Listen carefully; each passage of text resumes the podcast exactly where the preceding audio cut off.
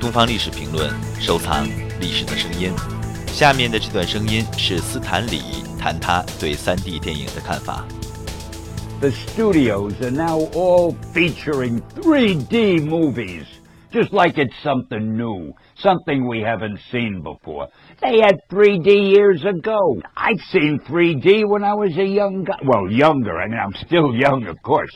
Why don't we go back even further? What about when people acted on the stage in vaudeville before they even had movies? Maybe that's what they should do. The next superhero movie, let it take place on stage with real live actors, and you see the action right in front of you.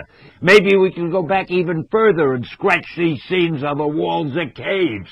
I don't like trying to fool the public. I don't like telling the public this is something new when it isn't something new. I get so upset with these things. I don't want you to think I'm in a bad mood.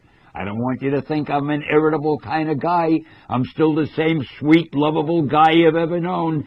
But I don't want to hear 3D pushed at me anymore, as if it's something new. And that's it now. Hang up and sign off and whatever it is you do, shut the camera off, because I've had it. 更多精彩声音，请关注东方历史评论官方网站。